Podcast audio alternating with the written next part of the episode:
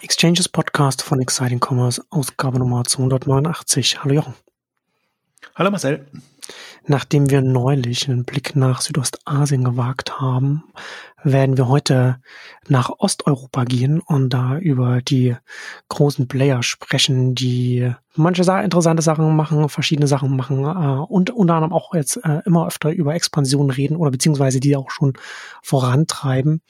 Und äh, bevor wir da jetzt aber tief einsteigen, äh, zuerst unserem ersten Werbepartner heute, Messenger People.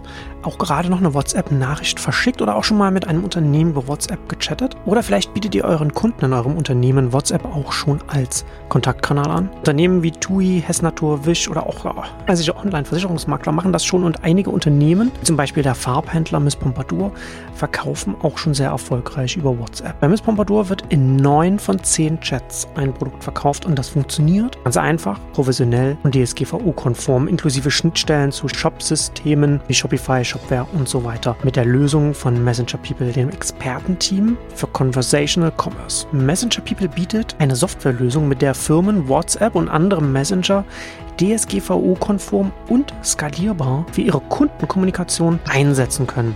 Es ist einsetzbar für zahlreiche Use Cases im Marketing, Kundenservice und eben auch im Online-Handel und deswegen besonders relevant für uns hier unter dem Aspekt Conversational Commerce bzw. Social Commerce. Ihr könnt jetzt das Messenger Playbook runterladen. Das enthält über 20 Erfolgsbeispiele aus verschiedensten Branchen, Studien und Praxistipps unter messengerpeople.de slash exchanges minus playbook. Messenger People in einem Wort messengerpeople.de slash exchanges minus playbook. Ja, da sprechen wir heute über die osteuropäischen Player und wir fangen äh, mit einem polnischen Unternehmen an, mit Allegro, die äh, also auch international expandieren und zwar erstmal nach Tschechien gehen und die Mall Group übernehmen. Allegro wird ein bisschen immer so ein bisschen als das polnische Amazon bezeichnet, weil sie einfach da der Marktführer sind. Ich glaube, da muss man muss halt einfach nur Online-Marktplatz sein und seinem Heimatmarkt stark sein, dann ist man dann immer gleich das Amazon des jeweiligen Marktes. Ähm, Allegro ein ganz klassischer Marktplatz der Händler und auch viele kleine Händler, 100.000 Händler sagen sie mit 12 Millionen Endkundinnen dann da äh, verbinden und ja, noch richtig so ein, so ein klassisches Modell. Ich habe eine Zahl, die ich gesehen habe, äh, in Vorbereitung auf die, auf die Ausgabe jetzt, was ich interessant fand, ist, was sie, was sie selbst auch sagen, wo sie auch noch, ich glaube, wenn ich es richtig deute, auch noch stolz darauf sind, dass mehr als 90 Prozent äh, der Produkte, die über den, den Marktplatz verkauft werden, äh, gar nicht äh, über das über, über den Logistikteil von Allegro laufen, sondern dass sie damit gar nichts zu tun haben. Ähm, halte ich jetzt eher für weiß ich nicht, können wir ja vielleicht jetzt gleich noch darüber reden, ähm, aber das würde ich jetzt nicht so positiv sehen. Aber vielleicht fangen wir mit der Übernahme an oder, oder welchen Punkt willst du herausstreichen bei Allegro? Lass uns vielleicht gerne kurz, bevor wir die Übernahme machen, bei, bei Allegro bleiben, weil das ist, du hast es eigentlich sehr schön beschrieben oder eigentlich mehr, mehr rumgeeiert. Das ist genau das Problem bei, bei Allegro. Es ist der Marktführer in Polen aber sie sind ja vor einem Jahr an die Börse gegangen und da habe ich mir die Unterlagen angeguckt, weil es mich eben auch interessiert hat. Wie, wie stehen denn die da und hm. äh, was, was ist überhaupt da so los? Und das ist alles schon äh, eher ernüchternd, was man da so sieht und liest. Und vielleicht zur Historie als C2C-Marktplatz begonnen und dann äh, Richtung B2C-Marktplatz. Äh, und jetzt wollen sie sich zunehmend Richtung Plattform entwickeln und professionalisieren. Und das ist eigentlich genau der Punkt. Das wird auch, glaube ich, so unser Hauptthema in dieser Ausgabe sein. Die Transformation dieser ganzen Anbieter. Also die Eltern, die älteren Anbieter sind schon sehr wie soll ich sagen, äh, ähm, also hinken der Zeit hinterher, sage ich mal, äh, sehr, sehr klar. Und ähm, das sieht man häufig, also das hat man im Grunde allen Unterlagen, also alle, wir können uns ja immer meistens auf Börsenunterlagen nur berufen, jetzt die, die wir heute drin haben, so Allegro an, an der Börse, ähm, Ozon, ähm, bisschen neuer, aber auch nicht wirklich am Stand der Zeit. Also versuchen das gerade äh, Epsiborada in, in der Türkei ähnlich, auch ähnlich alt wie Allegro, also schon über 20 Jahre. Hm. Und aber jetzt inzwischen sind ja die Standards bekannt, an denen ja. man sich orientieren kann. Ne? Inzwischen weiß man, Amazon, Plattform, Services, Zusatzerlöse etc. Payment ein bisschen, äh, Werbung ein bisschen, Logistik ein bisschen. Und insofern hat man diese ganzen Themen und man sieht auch sehr schön, wie die die Themen abarbeiten und wie die quasi versuchen jetzt in ihren Märkten sich dran zu transformieren und das hinzubekommen und ähm, dann eben, und das ist der zweite spannende Aspekt, ähm, eine versuchen, eine internationale Expansion zu fahren, weil gerade so ein Allegro ist jetzt schon unter Druck. Also sie waren halt lange allein auf weiter Flur da in, in, in Polen. Ähm, inzwischen kommen über den Modebereich alle rein. Also About You war mit das erste. Zalando hat jetzt, glaube ich, auch angekündigt, andere auch. Ähm, und, ähm, und eben Amazon ist auch gestartet jetzt dort. Und das merkt man in so manchen Märkten, die einfach wachsen konnten, ohne dass Amazon da war, dass da einfach jetzt der Druck ähm, steigt und ähm, die Börsengänge ermöglichen ihnen halt an Kapital zu kommen. Und bei Allegro muss ich vielleicht noch ergänzend dazu sagen, es war doppelt erschreckend. Also einerseits, oder dreifach erschreckend. Ähm, einerseits die Strategie und was, was da ist, wie es da steht als Unternehmen, also was auch an Umsatz übrig bleibt von den GMV-Zahlen, die natürlich dann immer so sehr eindrucksvoll sind. Der, der zweite Punkt, ähm, wenn man sich mal dann wirklich anguckt, die waren eben Private Equity finanziert, ähm, wie viel Schulden die angesammelt haben. Also die brauchten auch den Börsengang letztendlich, mhm. um, um da wieder rauszukommen. Und ähm, das dritte ist die Bewertung. Also die sind ja, Allegro ist in Warschau an die Börse gegangen, also geht eigentlich niemand so wirklich, aber hat den Vorteil gehabt, dass sie da wirklich so als einheimisches Gewächs mit einer Riesenbewertung ähm, an die Börse konnten und auch noch weiterhin hoch bewertet sind. Also das ist ähm, sehr extrem, ist natürlich auch auf einer GMV-Basis auch wieder. Und wie gesagt, der Umsatz ist jetzt bei zehn Prozent so ein bisschen, also die Take Rate, äh, die berühmte, dann bleibt nicht so viel übrig. Und wenn man dann sieht, wie weit sie jetzt sind in der Geschäftsentwicklung, Weiterentwicklung. Mein Benchmark ist ja da immer, das hatte ich auch im Beitrag so ein bisschen geschrieben, Mercado Libre, die das sehr gut hinbekommen haben und die einfach eine ganze Reihe jetzt von Payment Services, anderen Services haben, so dass das schon ein bisschen besser aussieht. Und selbst ein Etsy, ähm, das jetzt auch Richtung Werbeeinnahmen und solche Sachen geht, da sieht man eben auch, wo, wohin das gehen kann. Also da ist ein Allegro noch ganz, ganz am Anfang und im Grunde eigentlich haben sie erst kurz davor beziehungsweise mit dem Börsengang begonnen, wirklich in diesen Transformationsprozess in, in, in Gang setzen. Und deswegen ist das nicht schön anzuschauen erstmal. Ist nur spannend, einfach jetzt die Zahlen zu haben ja. und sich das hinzugucken und auch die Blaupause zu haben. Also sie adressieren die richtigen Themen, aber unterm Strich ist das jetzt alles noch nicht so prickelnd. Jetzt als erstmal als Zustandsbeschreibung. Also da muss man wirklich, kann man sagen, das ist eine vier bis fünf, würde ich jetzt mal sagen, jetzt von, von der Notenbewertung ja. her, die man da geben kann. Aber das andere ist halt die, die Ambition, die man spürt. Und man merkt schon, das ist jetzt quasi, der Impuls ist jetzt nicht das an der Börse abladen, sondern aus dem Börsengang was zu machen. Und da können wir jetzt zur Übernahme kommen, ähm, eben dann bei, bei anderen Unternehmen einzusteigen. Wobei das sind wir halt schon beim zweiten, beim nächsten Fall. Jetzt die Mall Group in Tschechien. Auch im Grunde ein spannendes, eine spannende Geschichte, weil die heißt jetzt Mall Group, aber im Grunde ist es ein Elektronikversender aus Tschechien, der dahinter steht, den ich jetzt nicht aussprechen kann, den, deswegen sage ich ihn auch nicht. Und daraus haben, hat dann eine Investorengruppe eine quasi Gruppe gebaut aus mehr oder weniger ein paar kleineren Unternehmen, aber im Kern ist es immer noch dieser Elektronikversender. Und auch da weiß man ja, das ist jetzt nicht das attraktivste Feld, das man hat. Das ist auch das Feld, was eigentlich immer viel Umsatz mit wenig Kunden vorgaukeln kann, äh, macht es deshalb nochmal auch nicht so attraktiv. Und das ist auch, deswegen ist auch die Kombination so faszinierend, dass man sagt, ich habe hab getwittert, das ist mir gleich äh, übel genommen worden, beide sind nicht so die Top-Player. Also Allegro ist natürlich die Nummer eins in Polen, insofern schon relevant, aber Mall Group ist die Nummer zwei in Tschechien was ja jetzt auch nicht so ein großer Markt ist. Ja, genau. Ja, aber kommen trotzdem auf Umsätze, da auch GMV von fast einer Milliarde, Umsatz ein bisschen weniger, weil es ein Händler ist, also so 800 und für den Markt dann wieder groß. Also das finde ich halt so das Faszinierende. Aber zum Beispiel da nur die Nummer zwei und können wir gleich noch ein bisschen über, über die Nummer eins sprechen, aber ich würde da, würd da schon ein bisschen ähm, bleiben wollen, weil was, was ist das jetzt für eine eigenartige Kombination? Also einen Marktplatz übernimmt ein Händler, der erst 10% Markt, Marktplatzumsätze hat, möchte die auf 60%, 70% steigern, aber was eben eben äh, die Mall Group mitbringt, und das ist das Interessante dann dran, ist ähm, Logistikinfrastruktur.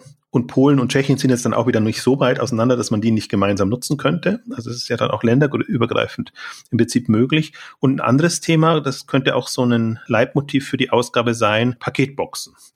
Das ist, Osteuropa ist eigentlich äh, Paketbox. Ähm, Welt. Jeder. Aber ich verstehe nicht so richtig, was, was Allegro dann, dann mit der Logistik Operation von der, von der Mall Group dann wirklich konkret macht, weil was hast du von Fulfillment-Sendern in Tschechien und den, und den LKWs und allem, wenn du im, im Nachbarland ein Marktplatz bist mit vielen kleinen Händlern, die da die Sachen da irgendwie zu, über dich zu den Endkunden bringen müssen. Bietest du dann denen dann an? Also ist das dann, ist das dann wirklich dann, ich kann mir das jetzt gerade so von geografisch nicht so richtig vorstellen, aber werden dann die oder sollen die Fulfillment Center in Tschechien dann genutzt werden, um die polnischen Produkte dann quasi über, über Umweg dann erstmal auszutragen, bis man in Polen weiter ausgebaut hat, um die Kapazitäten zu nutzen? Oder, oder was ist da die Überlegung? Ne, nee, so, so würde ich es jetzt nicht sehen, aber das ist eine schöne, naja, schöne also, ist, ne, also ist ja nicht einfach Logistik, ist ja nicht einfach Logistik, gerade wenn es in verschiedenen Märkten ist. Ja, aber das ist ja Europa ist Europa. Also ich glaube, das, das, das sehen wir nur so, als ob das jetzt äh, wahnsinnig entfernte Geschichten wären, sondern auch die deutschen äh, Händler haben in Polen ihr Lager oder in, in, in Tschechien Amazon äh, etc. und lassen dann eben, also müssen ja nicht eigene Dienste sein, lassen dann eben die, die Paketdienste das, das entsprechend liefern.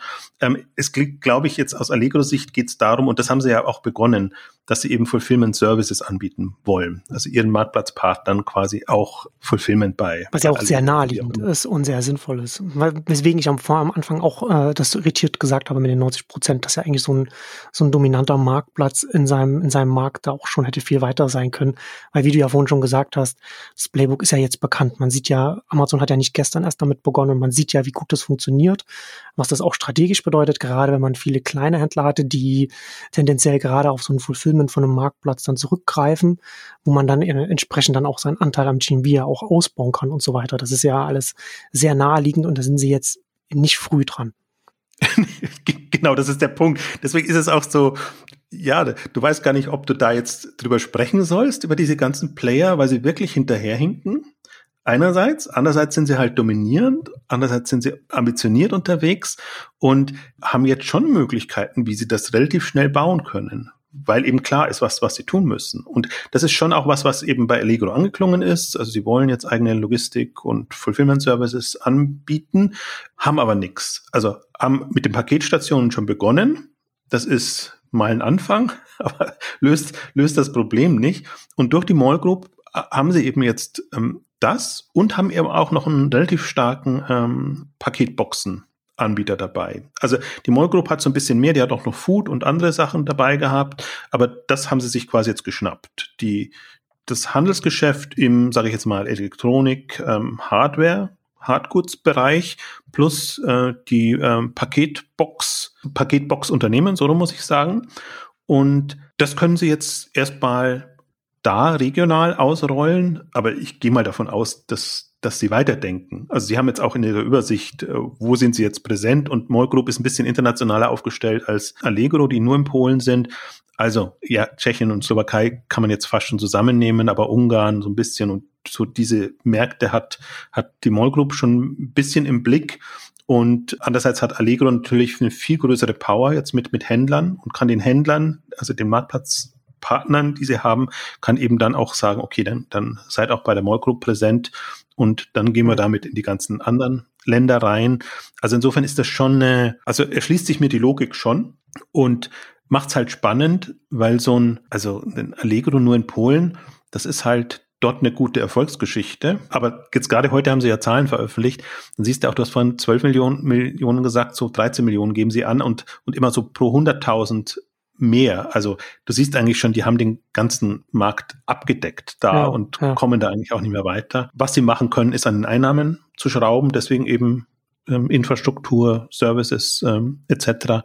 oder eben international zu expandieren. Und das fand ich jetzt das interessante Signal eigentlich jetzt auch aus, aus der Übernahme, dass quasi Allegro in Führung geht, weil alle, die wir jetzt dann erwähnen werden, die sind halt noch für sich. Die haben noch keine Übernahmen, gemacht, sind zum Teil an der Börse oder eben auch nicht, hätten aber das Potenzial, dass, dass sie da auch, auch angreifen. Und ich vermute, damit ist jetzt so ein bisschen was in losgetreten worden, was, was wir jetzt dann in den nächsten Monaten, Jahren ähm, weiter sehen werden, dass sich da jetzt rauskristallisiert, wer wären jetzt die zwei, drei führenden osteuropäischen Anbieter, die dann eben auch im Westen letztendlich Fuß fassen wollen und, und ähm, im Grunde eine ganz gute Chance haben aus meiner Sicht mit dem, was sie da jetzt bauen oder wie sie sich professionalisieren, auch zum Beispiel im deutschen Markt oder im französischen, englischen etc. Markt äh, Fuß zu fassen, weil ich finde, alle unsere Player sind auch nicht so weit.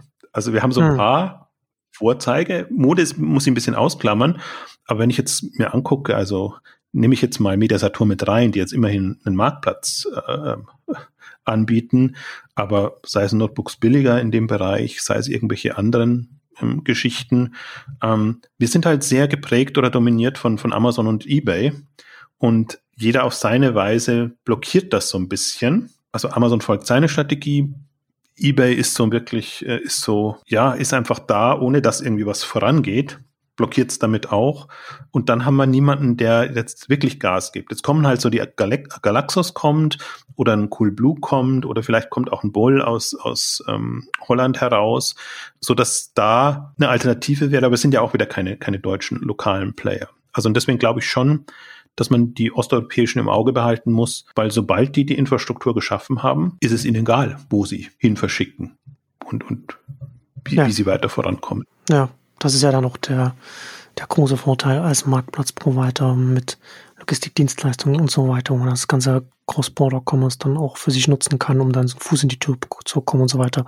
Was ja auch eBay mal lange Zeit so ein bisschen drauf gehofft hat, aber es hat ja, das hat ja bei ihnen dann nicht so eine, so eine Dynamik entwickelt. Äh, wenn wir schon bei Tschechien sind, du hast ja schon angesprochen, dann wollen wir uns auch noch den Marktführer noch anschauen, ähm, Alza, was kann man über die sagen? Ich muss ganz ehrlich sagen, dass ich, dass ich auch von, also von diesem Unternehmen nicht so viel weiß. Ja, ich habe, ich verfolge die schon ein bisschen länger und ja. verweise dann auch immer so in den letzten Zeilen dann darauf hin, wenn, wenn jetzt, also Tschechien war jetzt großes Thema eben auch über, über Rolik und, und Knusper, so aus dem, aus dem Food-Bereich hm. heraus. Dann habe ich schon in den Beiträgen immer darauf hingewiesen, ja, eigentlich müsste man auch auf Alza achten. Aber das Problem zum Beispiel bei Alsa war, also bei Allegro habe ich es ja beschrieben, ähm, Alsa, Alsa ist jetzt für mich auch nicht der coole Anbieter. Das Bemerkenswerte daran ist wirklich die Umsatzdynamik und wie sie jetzt sich ähm, extrem entwickelt haben. 2019 noch vor Corona die Milliarde überschritten, jetzt bei 1,4 Milliarden. Dann geht das natürlich weiter. Das Problem bei Alsa war bei mir immer, sie, ich wusste nicht, ob ich sie als ernsthaften Online-Player wahrnehmen soll. Ähm, A sind sie 94 gegründet als äh, Alza Soft und haben sich da schon mal transformiert, sind dann ins Online-Geschäft eingestiegen und haben immer auch noch einen, einen stationären Teil dabei, auf den sie dann immer auch sehr verweisen. Und das ist für mich eigentlich mal ein Zeichen oder ein Fragezeichen, ob sie dann online so ernst nehmen. Aber jetzt auch durch Corona waren sie ja in der also in der Not oder im Zugzwang, mhm. da konnten sie ja auch nur online punkten. Und deswegen so die, der Großteil der Umsätze ist tatsächlich ähm, online. Und was, also sind auch mit der deutschsprachigen Seite präsent. Deswegen, das ist das Interessante, das ist jetzt kein tschechischer Player, der nur in Tschechien ist, sondern die haben schon vor ein paar Jahren begonnen, wirklich ihre internationalen Seiten aufzubauen und das auch sprachlich vernünftig, einigermaßen vernünftig abzubilden. Also erst ja, Pressemitteilung. Dadurch, dass ich, dadurch, dass ich noch nie von denen gehört habe hierzulande äh, und wir auch nicht drüber gesprochen haben, haben sie jetzt auch keine Wellen gemacht. Nein, sie sind auch nicht groß. Nee, nee. Ja. Ich meine jetzt nur, sie, sie sind aber immerhin schon mal da und, ja.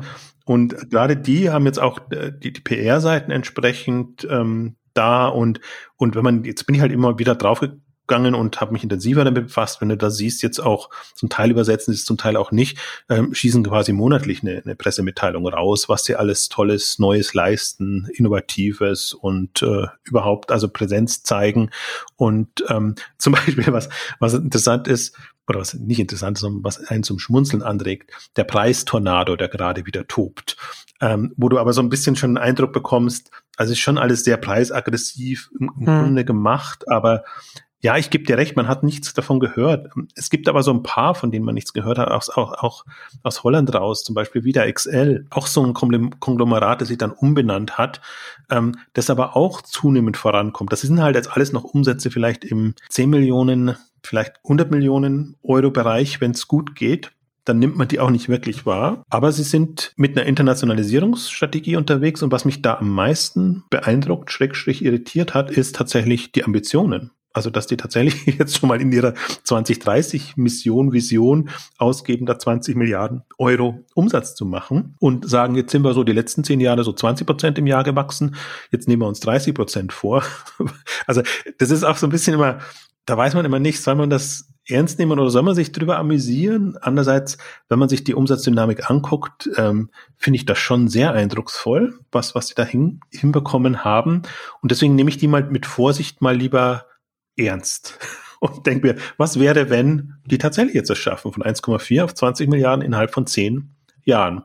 Hm. Und dann kannst du dir aber auch vorstellen, was sie damit tun müssen. Ne? Also da müssen sie wirklich ähm, Gas geben, in neue Kategorien reingehen, wirklich neue Länder mit, also aggressiver auch äh, bedienen. Und auch, aber auch da wieder schön das Paketkastenthema. Paketboxen, nennen wir es vielleicht mal, da, was, was sie in, in Tschechien haben, in, in anderen Ländern tendenziell auch haben. Und das zum Beispiel fehlt mir ja komplett im, im deutschen Onlinehandel, dass sich da überhaupt niemand drum kümmert, dass sich alle auf DHL und Co. verlassen.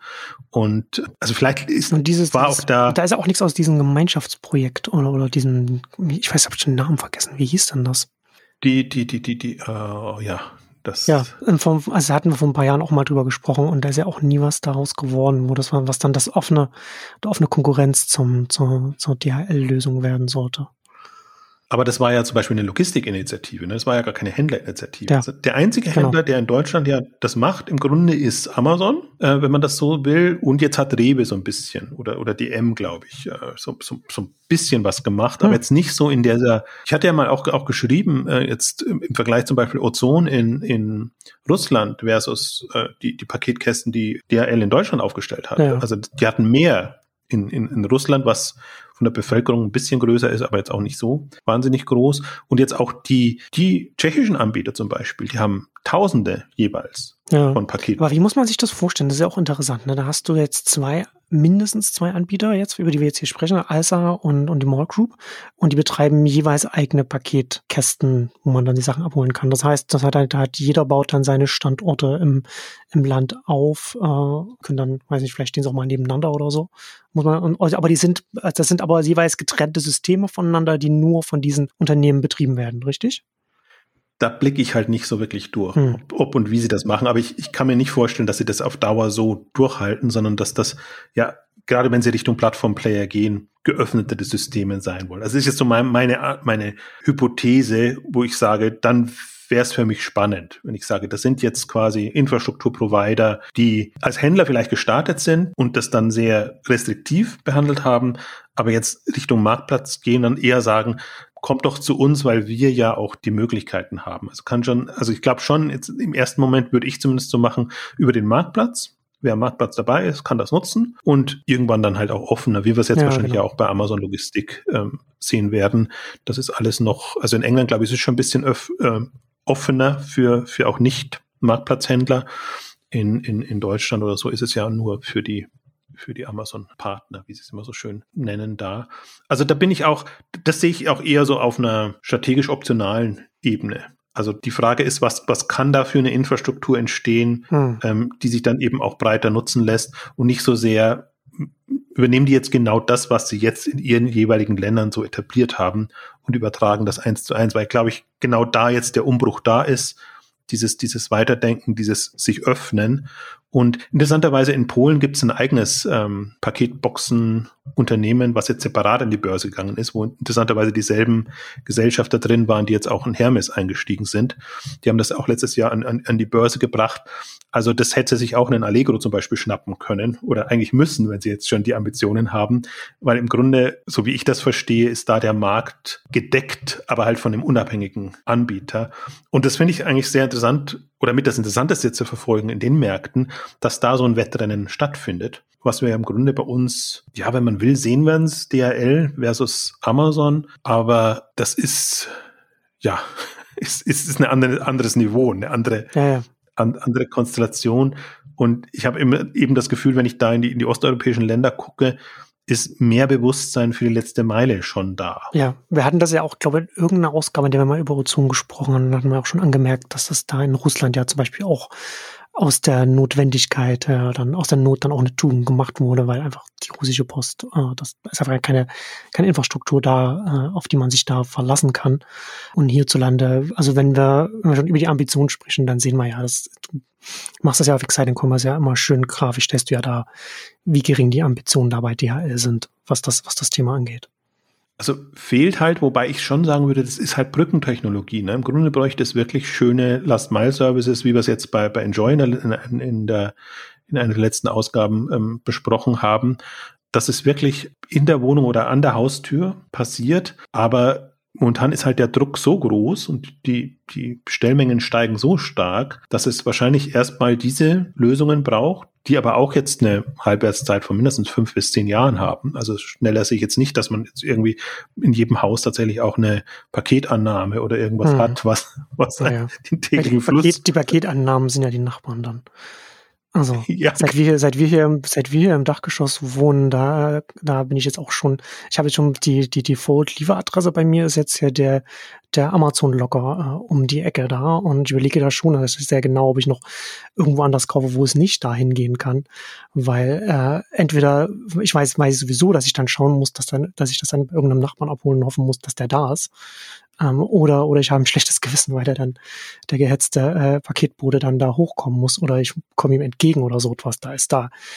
Das ist zwar eine Brückentechnologie, diese, diese Paketstation, also der Amazon Logger in dem Falle, aber im Hier und Jetzt ist es dann, ist es dann leider in der aktuellen Situation einfach die bessere Lösung. Und äh, das ist halt schon etwas. Je größer oder je bedeutender der Flaschenhals letzte Meile wird, desto mehr wird es ja auch zu einem Entscheidungskriterium für die Endkunden, wo sie dann kaufen oder wo sie nicht kaufen genauso wie du es jetzt eigentlich beschreibst. Und ich habe neulich auch bei mir bei der Nachbarin zugehört, als als Paketdienst gab, die eigentlich auch täglich oder fast jeden zweiten Tag Pakete bekommen, die dann auch sagten, nee, eigentlich könnte es auch auf den Balkon schmeißen, hat sie auch wirklich gesagt. Also das Erdgeschoss oder oder so und das hm. ist relativ äh, unsichtbar von außen, ähm, aber könnte man auch da ablegen. Also so überlegt sich gerade jeder selber irgendwie eine Lösung. Und ähm, so wie du es beschreibst, jetzt so in, in den Konstellationen, da ist Packstation Paketbox wirklich eine gute Alternative. Ja, und ich, es geht mir auch so. Also die, die, Nachbarn sind wirklich eigentlich, also die zu Hause sind, ich meine, jetzt Corona war, war ein bisschen eine andere, entspanntere Situation, aber sind, sind die Leidtragenden einerseits, außer sie bestellen selber sehr, sehr intensiv, dann würde ich sagen, dann, dann ist es in einem Aufwasch ähm, dabei. Aber das ist zum Beispiel so ein, so ein Impuls, den man mitnehmen kann von diesen Anbietern. Weil ich das Gefühl habe, da ist jetzt zumindest schon mal eine, ein Grundstein gelegt das ist halt jetzt Paketbox-Welt. Äh, und dann kann man überlegen, entwickeln sich die selber weiter? Und interessant ist, sie sind unterschiedlich strukturiert. Manche haben das im Hauptgeschäft dabei, die Paketboxen. Andere haben eigene Gesellschaften, so wie ich vorhin meinte bei der Moll Group. Das ist wirklich ein eigenes Unternehmen, hm. was quasi in dieser Gruppe aufgegangen ist. Und solche Unternehmen können sich ja dann wirklich weiterentwickeln. Die können ja sagen, okay, also könnten ähnlich wie Amazon jetzt eine Amazon Key Lösung entwickelt, können einfach sagen, okay, das ist einerseits ist die Paketlösung, da haben wir schon die Öffnungslogiken und, und, und Erfassungslogiken und dann gucken wir, ob wir das entweder als, als Briefkasten bauen oder als, ähm, also für, für den Zugang zur Tür oder wie auch immer. Also ich glaube, da wird schon nochmal eine, eine enorme Dynamik auch reinkommen in, in, in dem Markt. Und da gibt's ja auch reichlich Startups und, und Lösungen in, in, in dem Bereich. Und das finde ich interessant, dass solche Services da mitgedacht sind und eigentlich immer dabei sind. Also ich habe jetzt, ich, ich habe im Grunde kein, also alle, wenn man Ozone, Wildberries anguckt, alle haben in irgendeiner Form solche, solche Last Mile äh, Services dabei und ähm, werden das auch übertragen. Also das Interessante finde ich ja eigentlich so das Irritierende so ein bisschen, warum noch niemand sich über die Grenze gewagt hat. Also entweder sie schätzen DHL mit den ganzen Kästen wirklich so stark ein, dass kein Bedarf mehr da ist, oder ihnen fehlt der Zugang. Äh, wie wollen sie das an die Leute bringen?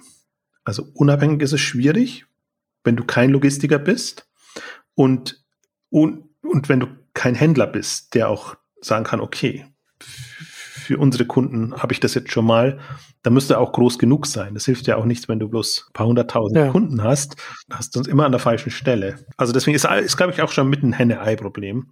Aber deswegen bin ich halt auch zum Beispiel gespannt. Ich wüsste jetzt nicht, wen man da in Deutschland übernehmen könnte, der groß genug ist, um das dann in den Markt zu tragen. Aber ich könnte es mir zumindest vorstellen. Und also das, glaube ich, sind so die, die, die Optionen, die man durchaus bedenken kann. Ja, Ja, das ist auf jeden Fall interessant, wenn dann jetzt die Ambitionen dann da, äh, da sind. Und es ist halt immer auch noch auch eine Frage, inwiefern wie man von außen dann Amazon auf einem deutschen Markt zum Beispiel oder auf den anderen westlichen Märkten dann einschätzt, äh, ob man sich dem gewachsen sieht oder ob man denkt, das, das schafft man nicht oder wie auch immer man den Markt dann, dann einschätzt. Auf jeden Fall finde ich es sehr interessant, da, da zu sehen, was in den Märkten passiert, äh, die sich Amazon da nicht vorgenommen hat, was dann da lokal dann da gewachsen äh, ist und wo das dann nach Jahren, zum Teil Jahrzehnten steht und dann jetzt schon so ein bisschen da, äh, der Eindruck entsteht, dass eine neue Phase da bei denen beginnt. Actendo. Konsumenten denken und handeln beim Shoppen nicht mehr linear oder sequenziell, sondern agieren sprunghaft und nutzen verschiedene Vertriebskanäle parallel. Dieser Herausforderung müssen sich Retailer und ihre IT-Lösungen stellen. An diesem Punkt kommt die innovative Actindo Core One Plattform ins Spiel. Gemeint ist eine hochfunktionale und flexible Digital Operations Plattform nach Macharchitektur, mit der Unified Commerce einfach und unkompliziert umgesetzt werden kann. Namhafte Unternehmen wie Braunbüffel sind bereits Vorreiter auf der Welle der digitalen Transformation und zeigen auf, wie Marken aus allen Branchen ihr Digital Commerce auf ein neues Level bringen können, indem sie dort sind, wo der Kunde ist, durch zentrales Datenmanagement. Actendo ermöglicht Umsatzwachstum durch das Zentralisieren der Daten mit ihrer Digital Operations Plattform. Dadurch ermöglicht Actindo Geschäftsmodelle, die über Digital Commerce und Retail hinausgehen. Also jetzt Termin vereinbaren und erfahrt mehr, wie Actindo euch dorthin bringen kann, wo der Kunde ist. Mehr unter www.actindo.com slash exchanges www.actindo.com slash de slash exchanges. Wollen wir jetzt vielleicht mal nach Russland schauen? Äh, Ozon hatten wir auch schon mal äh, darüber gesprochen. Wir haben sie ja vorhin schon angesprochen. Die bauen auch auf der letzten Meile da ihre äh, Stationen, wo sie dann die Pakete dann ablegen können. Und die haben natürlich auch ein bisschen zu kämpfen. Also sie waren, wenn ich das richtig, sie waren noch mal äh, Nummer eins, ne? aber haben jetzt sich, haben ja, jetzt mit gegen also sehr weit vorne zu kämpfen. Also da, da ist eben Wildberries komplett vorbeigezogen. Wildberries und AliExpress ist so ein bisschen das, ähm, was sich ja auch mit anderen verbündet. Ja. Ähm, deswegen ist auch im Grunde Ozon ist der, der uncoolste Anbieter, der jetzt aber halt an der Börse ist und deswegen ähm, gut getrackt werden kann. Gleichzeitig aber eben ähnlicher Fall wie Allegro auch der umtriebigste. Also hm. Also wenn du dir die Unterlagen anguckst, dann hast du das Gefühl, wow, das ist jetzt das Coolste, was es gibt, weil sie, weil sie wirklich alles drin haben. Und das ist, geht jetzt, fängt von Packstation an, aber geht halt bis zu den Express-Lieferdiensten und solchen Sachen. Ähm, und ein bisschen Ozone ist vergleichbar mit Epsiborada in, in, in der Türkei, wo du dann aber auch siehst, nee, das ist ja alles erst im letzten Jahr oder in, vor ein paar Monaten gestartet. Also das ist mehr oder weniger, damit es halt in Unterlagen da ist und damit man sieht, es ist auch Zukunftspotenzial noch da, weil dieses Hauptthema tatsächlich schon ist, welche Chance haben sie in einem quasi, also in einem Markt, wo sie den Anschluss verloren haben. So muss man es ja so ein bisschen sehen. Mhm. Also, und das ist, das ist, also gerade Ozon war ja wirklich immer als, um, um nochmal das den Spruch zu bringen, das Amazon Russlands. Ja. ja, gehandelt. Also vor zehn Jahren ungefähr, als da die, die ersten Investoren reingingen.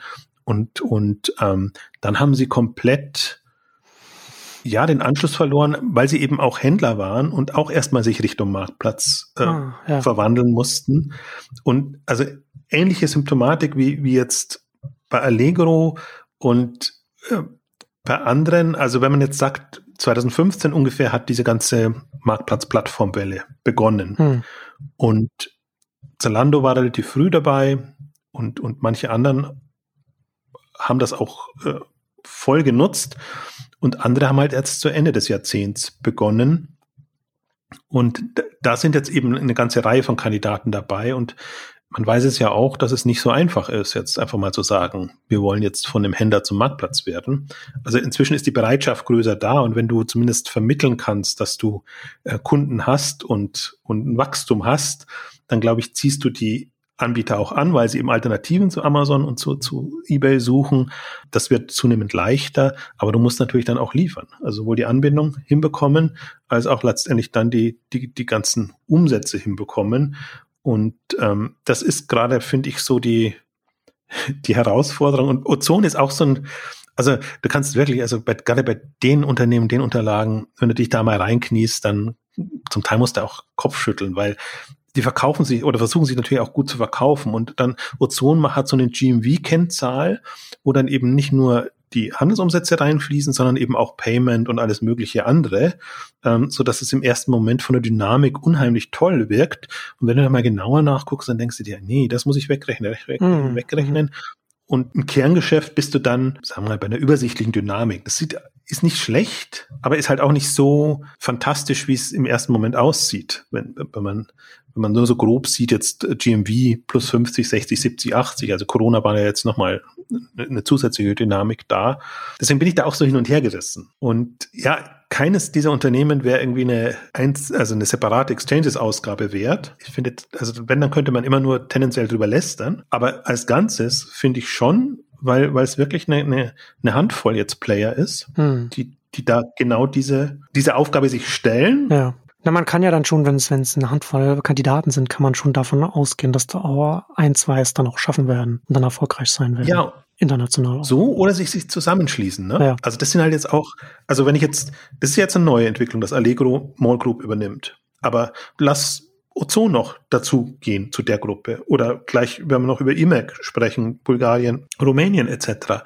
Ähm, lass die irgendwie zusammengehen. Also ich kann mir sowohl vorstellen, dass, dass einzelne Player da raus hervorgehen, als auch, dass jetzt da Gruppen entstehen, die vorher, warum auch sie vorher nicht entstanden sind. Also das, das ist auch immer so eine Frage, die ich mir stelle. Aber ich glaube, das ist einfach auch, die Investoren sind dann auch zögerlich, sich zu günstig zu früh zu verkaufen, weil sie natürlich schon immer lieber einen Platzhirschen hätten, mit dem sie dann mitwachsen, als jetzt ähm, also Moll Group ist ja ein bisschen so Kapitulation, dass man sich jetzt da, dass man da aufgibt, zwar hm. zu einem guten Preis, aber im Prinzip nicht das, was ursprünglich vielleicht mal geplant war. Und da bin ich jetzt sehr gespannt, zum Beispiel, was, was Ozon macht. Also die sind wirklich unter Druck und die können entweder selber übernehmen oder übernommen werden. Dafür sind sie wieder zu hoch bewertet. Ja. Das ist auch wieder so ein. Fast genau vor einem Jahr an die Börse gegangen und haben ja jetzt auch nochmal Geld eingesammelt für wahrscheinlich Übernahmen. Ja, und, und also alles, ähm, Übernahmen, aber auch, auch strategische Weiterentwicklung. Also stehen auch gut da. Also, so, also kapitalseitig als auch bewertungsseitig. Mhm. Also insofern sind sie jetzt nicht unter Druck, haben sich da eben sehr gut rausgeholt aus dieser Situation, der sie waren, wie eben viele jetzt Onliner, die, die diese hohen Bewertungen genutzt haben, um an die Börse zu gehen und einfach dann mit, mit frischem Kapital da, da wieder voranzukommen. Also davor war es ja eher schwierig. Äh, niedrige Bewertungen, kaum Möglichkeiten an Kapital mhm. zu kommen. Also muss, muss ich schon wirklich mal in, in die Vor-Corona-Phase zurückversetzen und haben wir ja auch immer wieder gesagt, so die die Potenzial, Potenziale kapitalseitig. Aber das heißt ja gleichzeitig auch immer, dass nichts passiert und niemand hat Lust, da irgendwie Geld reinzustecken und hat alle möglichen attraktiveren Felder gehabt. Also, und das ist die neue Situation tatsächlich, dass, dass wir jetzt äh, die, diese Unternehmen haben, die auch gewisse Möglichkeiten wieder haben. Und ja. also ich würde jetzt mal spekulieren, würde mich mal so grob sagen, dass, dass entweder Ozon als führend oder als, als Unternehmen, das sich anschließt, in irgendeiner Gruppe aufgeht. Ich glaube nicht, dass sie alleinstehend jetzt in Russland nochmal die Nummer eins werden können. Dafür ist mir ein, ein Wildberries einfach zu, zu gut und zu pfiffig unterwegs und haben auch mit Mode das, die bessere Kategorie. Damit hast du einfach auch eine, eine höhere Bestellfrequenz und ganz andere Möglichkeiten um, um, um da einen Marktplatz zum Beispiel zu bauen und dann die anderen Kategorien mit, mit reinzunehmen. Also deswegen würde ich da eher darauf spekulieren, dass das irgendwo aufgeht oder, oder ja. irgendwo noch eine neue Gruppe entsteht. Das wäre aber auch meine, das wäre auch meine Frage, wie wir noch kurz noch bei Russland bleiben. Also du hast ja AliExpress und Wildberries als die den Wettbewerb da äh, zu Ozon schon genannt. Ali, AliExpress natürlich am unteren Preisende und wer AliExpress schon mal benutzt hat, der der der der stößt auch äh, überall auf russische Bewertungen und Kommentare. Also die sind da wirklich, das, das sieht man da auch, wie gut die da unterwegs sind in dem in dem Markt. Aber Wildberries, die ja jetzt auch nach Deutschland kommen, was zeichnet die aus? Du hast ja schon Fashion, hast, Mode hast du ja schon genannt. Aber was macht die, ja, besonders, weiß nicht, aber was, was zeichnet die jetzt äh, aus, dass sie da auch gerade in Russland dazu nach, nach vorne gekommen sind? Also erstmal würde ich schon sagen Mode. Also es gibt natürlich noch La Moda von äh, der, der Global Fashion Group. Ich glaube, die so ein bisschen beide gemeinsam den, den, den Weg bereitet haben. Dann, wie gesagt, auch ein Endkunden, äh, ein Endkunden sage ich schon, ein, ein Last-Mile-Bewusstsein mit den Packstationen. Auch, auch wenn ich das, also ich kann es immer nur über die Unterlagen verfolgen, auch gefühlt russlandweit, also nicht nur Moskau zentriert, sondern generell. Und was, was ja Wildberries jetzt sehr geschickt macht, dass sie eben, das glaube ich war auch entweder in Tschechien oder in Slowakei, äh, tatsächlich jetzt ein Lager eröffnet haben, um wirklich Westeuropa zu bedienen. Also erstmal so Osteuropa jenseits von, von ähm, Russland, ähm, aber schon mit der Ambition in Richtung äh, Österreich, Deutschland, Frankreich etc. zu kommen, aber eben hm. auch von dem Standort aus. Ne? Das ist nicht so, dass die jetzt schon planen würden, irgendwie in, in, in Frankreich, zumindest habe ich das nicht mitbekommen, oder im, im wirklich Westeuropa etwas aufzubauen, wie das Alibaba und JD zum Teil machen, die dann eher nach Belgien gehen, ähm, sondern die haben da eigentlich jetzt relativ, und das ist ja geografisch eigentlich ganz geschickt gelegen da. Also da kommen sie innerhalb von zwei, drei Tagen maximal überall hin, vielleicht bis auf Skandinavien, das jetzt nicht so das bevölkerungsreichste äh, Gebiet ist, aber die können nach Südeuropa gehen, sie können eben so die Hauptmärkte Frankreich, äh, Deutschland bedienen und frag mich jetzt nicht, was der USP ist. Ich überlege jetzt gerade noch, ob ich da was, was im Hinterkopf habe von, von einem Wildberries, was mich halt an Wildberries so begeistert, aber das ist ein sehr weicher Faktor, dass ich mir denke, endlich mal eine coole Marke. Also das ist halt auch eine, einen Namen, mit dem du, ja. also egal in welchem Land, glaube ich, was anfangen kannst. Und wenn die es schaffen, marketingseitig ein, ein Bewusstsein hinzubekommen, dann also haben sie da schon mal keine Hürde, können sie da schon mal ein relevanter Player werden. Ich glaube, da wird jetzt wichtiger sein, ob die, also ich möchte es mal nicht, also Russland, ich glaube, in den, in den Märkten dort kennen wir uns eh nicht beide nicht so gut aus, so dass wir da in die Tiefe einsteigen müssen, sondern der, der Punkt ist ja eigentlich eher, was können die in, in den westlichen Märkten bewirken? Haben die da eine Chance. Und das eine ist die Ambition und das andere ist halt dann auch die, die Umsetzung letztendlich in dem, in dem Bereich. Und da fand ich eben genau diese Schritte so, so spannend, dass sie da erstmal da ihr, ihr, ihr Lager eröffnen. Und bei Wildberries muss man noch dazu sagen, eigenfinanziert. Also da, da ist auch noch kein wirklicher Kapitalgeber ähm, drinnen, was man sich immer nicht so wirklich vorstellen kann, also ich zumindest. Ähm, also deswegen auch so la super lange unterm Radar. Also Wildberries würde ich zum Beispiel sagen, das würde ich als eigenständiges Unternehmen sehen. Also würde ich jetzt gar nicht sehen, dass die jetzt unbedingt mit jemandem zusammengehen müssten. Also wenn sie eh eine skeptisch sind, jetzt da Kapitalgeber reinzunehmen, dann glaube ich, werden sie sich das auch nicht jetzt antun, da irgendjemanden zu übernehmen oder sich übernehmen zu lassen. Also das sehe ich so ein bisschen als als isoliertes Unternehmen, deswegen auch ein bisschen vielleicht unspannender im Vergleich zu Ozon, wo ich, wo ich mir denke, da könnte wirklich, ähm, ja, da könnte M&A äh, in irgendeiner Form ähm, passieren. Und vielleicht gehen wir noch äh, äh, zu IMAG, Bulgarien und, und Rumänien, Ungarn etc. Das ist halt auch noch so ein Solitär, der da irgendwie schwebt. Und auch, also Prosus, ehemals Naspas, ist da beteiligt und die haben jetzt auch wieder hm. äh, intensivere Unterlagen veröffentlicht. Also das Gute an, an Naspas zum Beispiel ist, früher haben sie immer das immer alles in einem äh, veröffentlicht, war eben dann auch noch Allegro dabei und, und andere Geschichten. Und jetzt ist das so zusammengeschmolzen, deren E-Commerce-Aktivitäten, dass man jetzt tatsächlich Zahlen hat, die auf das einzelne Unternehmen runterbrechbar sind.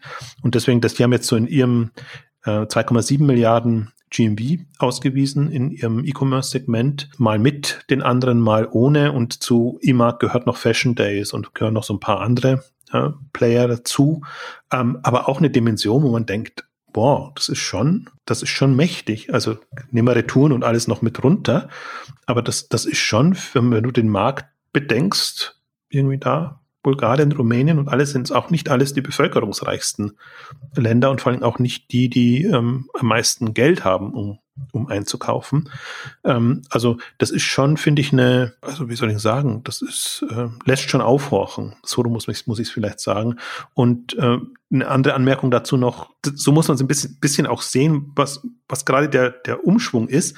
Früher war halt Naspas quasi der Einzige, der in sowas investiert hat. Also ich möchte jetzt nicht hm. die osteuropäischen Länder als Emerging Markets nennen, aber äh, Naspers und, und Brosos sind ja so auf Emerging Markets fokussiert gewesen. Also sie sind bewusst nicht in, nach Westeuropa und in die ganzen angestammten Märkte reingegangen, sondern eigentlich da, ähm, wo niemand investieren wollte und sie waren die einzigen. Und was man jetzt ja sieht, man hat es bei Rolik gemerkt, äh, man spürt es bei gewissen anderen auch, dass inzwischen eine Offenheit da ist, dass sie auch Geld anziehen können aus von westlichen Investoren, sage jetzt mal ganz, ganz allgemein, äh, was vorher nicht da war. Und das ist nämlich noch eine andere äh, Geschichte, wo ich glaube, dass jetzt in den nächsten fünf Jahren da eine sehr viel höhere Wahrscheinlichkeit ist, ähm, dass diese Unternehmen jemand als relevante Player ansieht und nicht nur dubios beäugt und sagt, hm, die sind jetzt in Märkten, wo es eh so schwierig ist und dann blicke ich doch das Unternehmen nicht durch, also die ganzen ja. Vorurteile, die man hat. Ich glaube, diese, diese Professionalisierung und diese andere Wahrnehmung, die jetzt da ist, die wird dann schon nochmal ein anderer Treiber sein und man guckt ja an, wo Softbank überall reingeht, jetzt auch wieder in, in klassische E-Commerce, THG und, und äh, was weiß ich, also eine Fülle von E-Commerce-Unternehmen. Also wenn dann solche Unternehmen kommen, die ja nur als Geldgeber da sind, die sind ja jetzt nicht irgendwie als, als Gestalter da. Und da das Geld dann plötzlich da ist, um sich selber zu professionalisieren, um M&A-Aktivitäten zu machen, dann würde ich da sagen, das sind, die haben bessere Karten als so mancher manches deutschsprachige Unternehmen oder westeuropäische, das halt, ja, da, also die sind halt für meinen Geschmack immer so unambitioniert unterwegs. Die, die bedienen ihren Markt ja. gut und wachsen dann auch ihre 10, 20, 30 Prozent. Aber das ist nichts, was, wo man sagt, also wir haben jetzt ja eine Phase, wo, wo so der Sprung kommt von, von im Grunde einer Milliarde Umsatz auf fünf Milliarden und dann eben auch Infrastruktur und, und alles, was damit zusammenhängt, nochmal professionalisiert wird. wenn du dir anguckst, wer sind da die relevanten Player, dann findest du, wie gesagt, immer jenseits von Mode. Wir haben Zalando, wir haben einen, wir haben einen uh, About You. Da findest du jenseits davon wenig. Ja. Und diese finde ich eben jetzt da in, dem, in den osteuropäischen Bereichen. Und deswegen fasziniert mich das Thema gerade sehr. Ja, ich glaube auch, dass das aus Investorensicht, man, man muss das, glaube ich, dann auch dann, das kann man das auch so sehen, dass äh, diese Unternehmen, die dann jetzt in diesen osteuropäischen Heimatmärkten auf Platz eins, zwei oder drei sind und dann äh, auch schon ein paar Jahre auf dem Buckel haben und, und jetzt nochmal expandieren wollen, die kommen ja dann aus Märkten, wo die Kaufkraft jetzt vielleicht nicht so hoch ist wie hier in Deutschland, was auch bedeutet, dass sie einfach in schwierigeren Bedingungen da äh, ihre Strukturen aufbauen mussten, sich ihre Margen holen mussten. Und da ist es natürlich sehr viel einfacher, dann in die westlichen Märkte zu gehen, als umgedreht. Es gibt natürlich dann noch andere Gründe, wie hier in Amazon und so weiter und so fort. Aber das ist schon auch noch etwas, was da, glaube ich, dann auch mitspielt und äh, durchaus auch, auch ein Faktor sein kann. Das ist nämlich genau auch mein Punkt. Also was, was ich mir auch denke dabei. Also wer, wer es in Riesenmärkten geschafft hat, so eine Relevanz zu bekommen ja.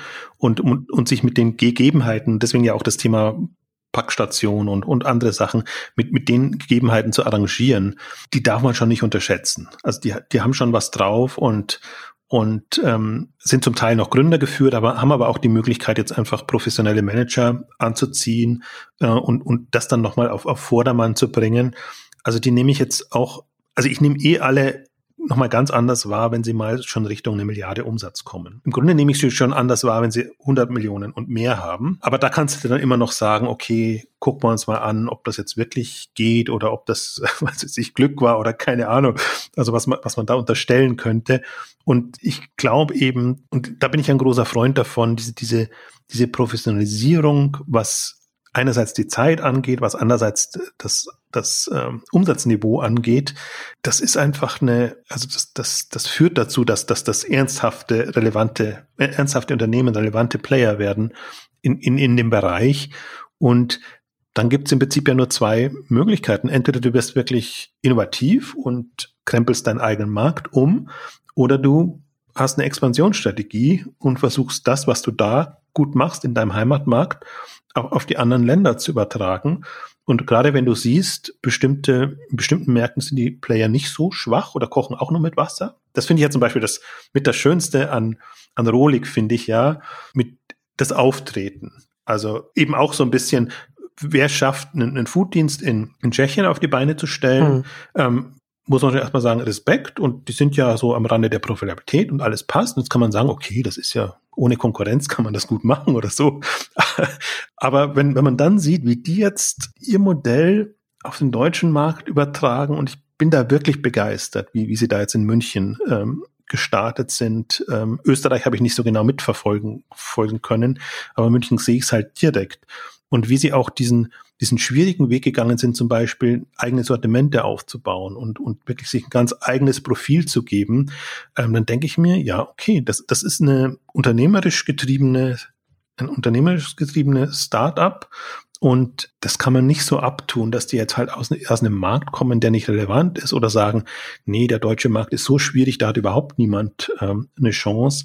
Weil das glaube ich nämlich nicht. Also ich finde, im, im, im deutschen Markt, die Konkurrenz mag zwar groß sein, aber viele sind schon auch so, wie soll ich das sagen, also gesättigt ist das falsche Wort, aber so, so satt und so wenig ambitioniert, weil man sich halt so arrangiert hat. Man hm. hat das böse Amazon, da geht eh nichts dagegen und äh, wenn wir schon nicht dagegen ankommen, wer soll denn dann dagegen ankommen? Das ist ja so die Grundeinstellung. Und vielleicht ist es naiv jetzt von den anderen, die Amazon nie erlebt haben. Aber das kann okay. ja, das kann ja gut sein. Mit Naivität rangehen. Ja, also das ist zum Beispiel auch was, was ich, ich fand das Beste mit ähm, bei Rolik fand ich den, den Brand 1 Artikel dazu, wo man genau das raushört. Also einerseits eine Naivität, aber andererseits eine Ambition und eine Professionalität, jetzt Probleme zu lösen äh, wo man dann wieder sagt, okay, das eine gleicht das andere auf jeden Fall aus. Mhm. Und, und, ich finde, so ist auch, online ist halt auch nicht Handel im, im Sinne von, dass du jetzt wahnsinnig erfahren im Handel sein musst, dass du das Online-Thema hinbekommst, sondern das ist schon Neuland in, in dem Sinne, dass du, wenn du jetzt mit einer Tech-Kompetenz oder mit einer anderen Nutzeransprache etc. kommst, dass du da eine Chance hast. Oder was ja noch komplett fehlt, wenn du mit einem Mobile-Kompetenz zum Beispiel jetzt kämst oder Last-Mile-Kompetenz. Also wir haben ja viele Felder, die wir immer wieder mal anreißen, wo, wo eigentlich nichts passiert, ähm, dass man schon sagen kann, okay, warum, warum jetzt nicht ein ausländischer Anbieter am deutschen Markt? Und die Gefahr sehe ich zumindest. Also ich bin mal jetzt gespannt, das ist, glaube ich, jetzt so ein Fünfjahresfenster, wo, wo wir das jetzt beobachten können und dann 2025 oder bisschen danach können wir Bilanz ziehen, ob wirklich die heutigen Platzhirsche, die die großen relevanten Player sein werden, oder ob nicht ein paar internationale Player plötzlich da sind und keiner weiß warum. Also so wie so ein Shine oder Shein. ne? die, die, ja. ja, weil, weil dann sind nun immer alles überrascht und, und, und ja. reiben sich die Augen. Das finde ich so das, das Irritierende da. Und das ist ja nicht so, dass die unsichtbar wären. Keines dieser Unternehmen ist so klein. Das sind die jahrelang Übernachterfolge dann, die überraschenden. ja, so, so kommt, kommt einer dann immer vor und dann, dann, dann, dann denkt man sich, ja, wie, wie kann das sein? Und das muss doch alles nicht mit rechten Dingen zugegangen sein. Dann kommen halt die ganzen Punkte oder die, die verkaufen eh nur Ramsch und lauter so Sachen. Also wird man jetzt wahrscheinlich den Playern auch wieder sagen kann, oder man kann eben so argumentieren, wie du es vorhin auch gemacht hast, dass die halt in einem schwierigen Markt groß geworden sind und dadurch einfach eine andere Herangehensweise haben. Und äh, diese Kundensegmente gibt's ja bei uns auch. Also deswegen, das ist ja, ja stimmt. Die, diese Segmente sind, sind da, aber sie werden nur zum Teil bedient und auch ein Amazon ist nicht für jedermann. Ja. Das muss man auch mal wieder betonen. Ich finde ja schon noch, dass man, äh, dass viele schwierige Segmente im deutschen Markt, von denen man denkt, das wird noch lange dauern, die aufzubrechen. Da sieht man ja jetzt schon, glaube ich, hatten wir es im letzten Jahr auch schon deutlich gesehen, dass gerade der, der Lebensmittelmarkt, Online-Lebensmittel, dass es da zum Teil schon zumindest punktuell in den Metropolen dann relativ zügig gehen kann, dass da Veränderungen stattfinden im Konsumentenverhalten und dass sich da, dass sich da schnell was bewegt und dann auf einmal plötzlich Unternehmen, die man vorher nicht kannte, dann auf einmal in harter Konkurrenz miteinander stehen hier. Ähm, also ich meine so Gorillas und Flink und so weiter und dann eben auch äh, türkischer, türkischer Anbieter wie Getir zum Beispiel. Und das ist eine schöne Überleitung, weil wir jetzt auch nochmal zu, nach zur Türkei kommen, habe ich, hab ich das lange vorbereitet, wenn du, wenn du gesprochen hast. Wir wollen nämlich jetzt nochmal über Hepsi Burada sprechen die jetzt ähm, auch dieses Jahr an die Börse gegangen sind. Und wir hatten die auch in unserem Börsenschnelldurchlauf in der 280 ähm, mit erwähnt. Und ja, was, was gibt's bei denen äh, in dem Zusammenhang in unserem, in der heutigen Ausgabe da noch zu sagen? Können wir wirklich nur, nur schnell streifen. Also war ja so ein ähnlicher Problemfall. Genau dasselbe. Kannst du eigentlich in alle drei in einen Topf werfen. Ja. Allegra, Allegro, Ozon und Epsiburada.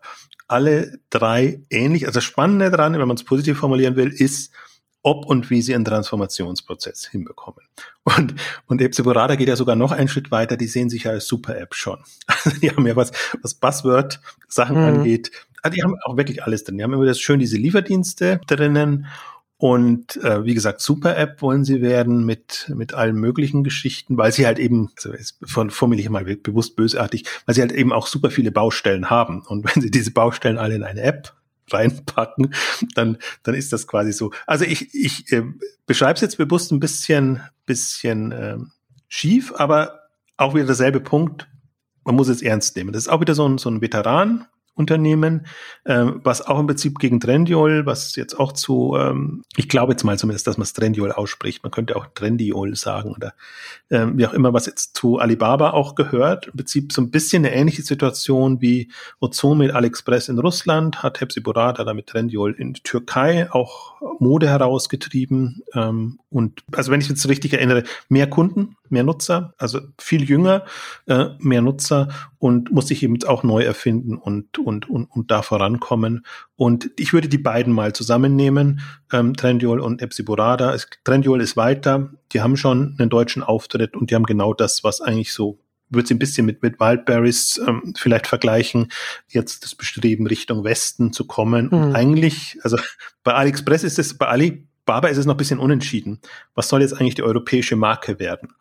Ähm, AliExpress oder Trendyol? Oder Trendyol im Modebereich und AliExpress im Restramsch, hätte ich jetzt fast gesagt, in, in anderen Kategorien. Ähm, oder nochmal komplett was anderes. Sie haben jetzt auch nochmal eine, eine Konkurrenz zu, zu Shine, Shein ähm, gegründet, ähm, Ali Likes. Und da weiß man noch nicht. Also da weiß man nur, ist jetzt aber nicht mehr äh, Osteuropa im, im Kern, sondern schon wieder Chinesen kommen. Und das ist ja die, aber das ist ja schon die Thematik. Also wir haben die Osteuropäer, die kommen, wir haben die Chinesen, die kommen und wir hatten über Shopee, glaube ich, haben wir, doch haben wir auch in ja. der, der Südostasien-Ausgabe gesprochen, ähm, die jetzt eben auch, die sind in Polen, die sind in Frankreich, die sind in Spanien, ähm, Stimmt. Also haben jetzt schon drei Seiten in Deutschland angekündigt. Die kommen ja auch noch. Ja.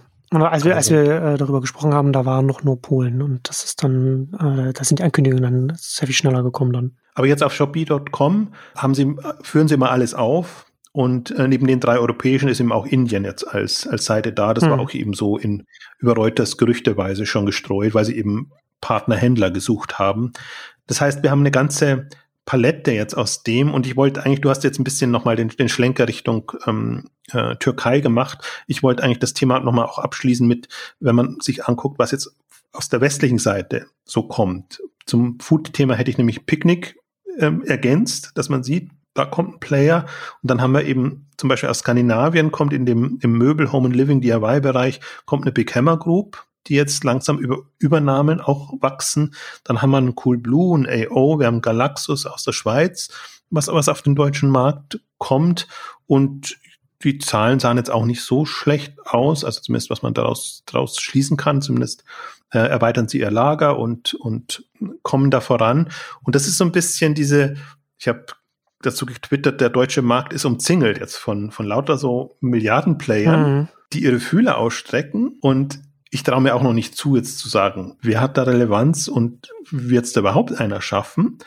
Aber ich sehe andererseits eben schon bestimmte Themenbereiche, Märkte, die gute Einfallstore sind, formuliere ich es mal so. Und wo, wo es auch eine, also sowohl sortimentseitig als auch in der Nutzeransprache eine Möglichkeit gäbe, da noch Alternativen zu haben im Vergleich zu Amazon oder, oder anderen. Gerade wenn ich mir jetzt, ich versuche halt so ein bisschen ein paar, weiter, paar Jahre weiterzudenken und zu sagen, okay, gebe ich jetzt Media Saturn eine Chance? Die haben jetzt richtig Gas gegeben und liegen jetzt bei mehreren Milliarden Euro Umsatz im Online-Bereich, ähm, haben aber ihre Filialen an der Backe. Also wird das implodieren oder irgendwie sich so strukturieren, dass es ein Player ist? Und wenn nicht, dann ist da enorm viel Platz für anderes. Dann sehe ich den Möbelbereich, da ist eben Home24 auch nicht so stark geworden. Mhm. Jetzt sagt Otto immer, wir sind aber die eigentliche Nummer eins im, im Bereich, aber Otto kann sich auch nicht entscheiden, ist es jetzt äh, Technik, Mode oder Möbel?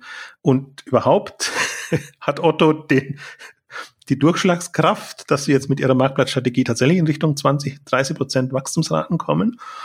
Also, und, und dann haben wir noch ein eBay, wo ich auch sage, ist, sehe ich eBay in fünf Jahren oder zehn Jahren als wirklich relevanten Player? Und dann würde ich halt überall ein Fragezeichen machen. Ja.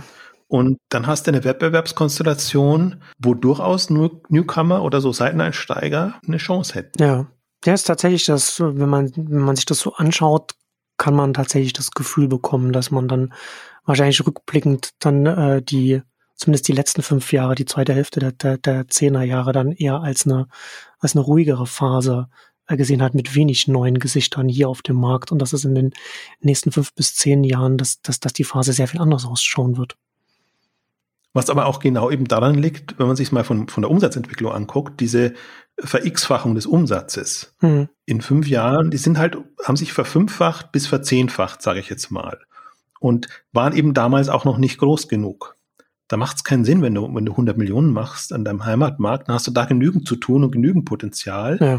Da bist du nicht, also da musst du schon sehr wagemutig sein, dass du deine Internationalisierung angehst. Aber wenn du, am besten Beispiel ist eigentlich äh, Galaxus, die selbst unter der Mikrogruppe jetzt äh, sich eine Internationalisierung noch zutrauen, das halt dann passiert, als sie da eine Milliarde erreicht haben und sich dann überlegen mussten, bleiben wir ein lokaler Player mit all den Nachteilen und auch mit dem drohenden Amazon? Damoklesschwert? Oder gucken wir, dass wir eigentlich in den wettbewerbsintensiven Märkten mithalten können, wo wir ohnehin sehr preisaggressiv unterwegs sind und, und versuchen das. Und ich glaube, diese Fragen stellen sich eigentlich alle, die da jetzt ähm, ja, zehnstellige Umsätze haben oder einstellige Milliardenumsätze, so vielleicht schöner formuliert.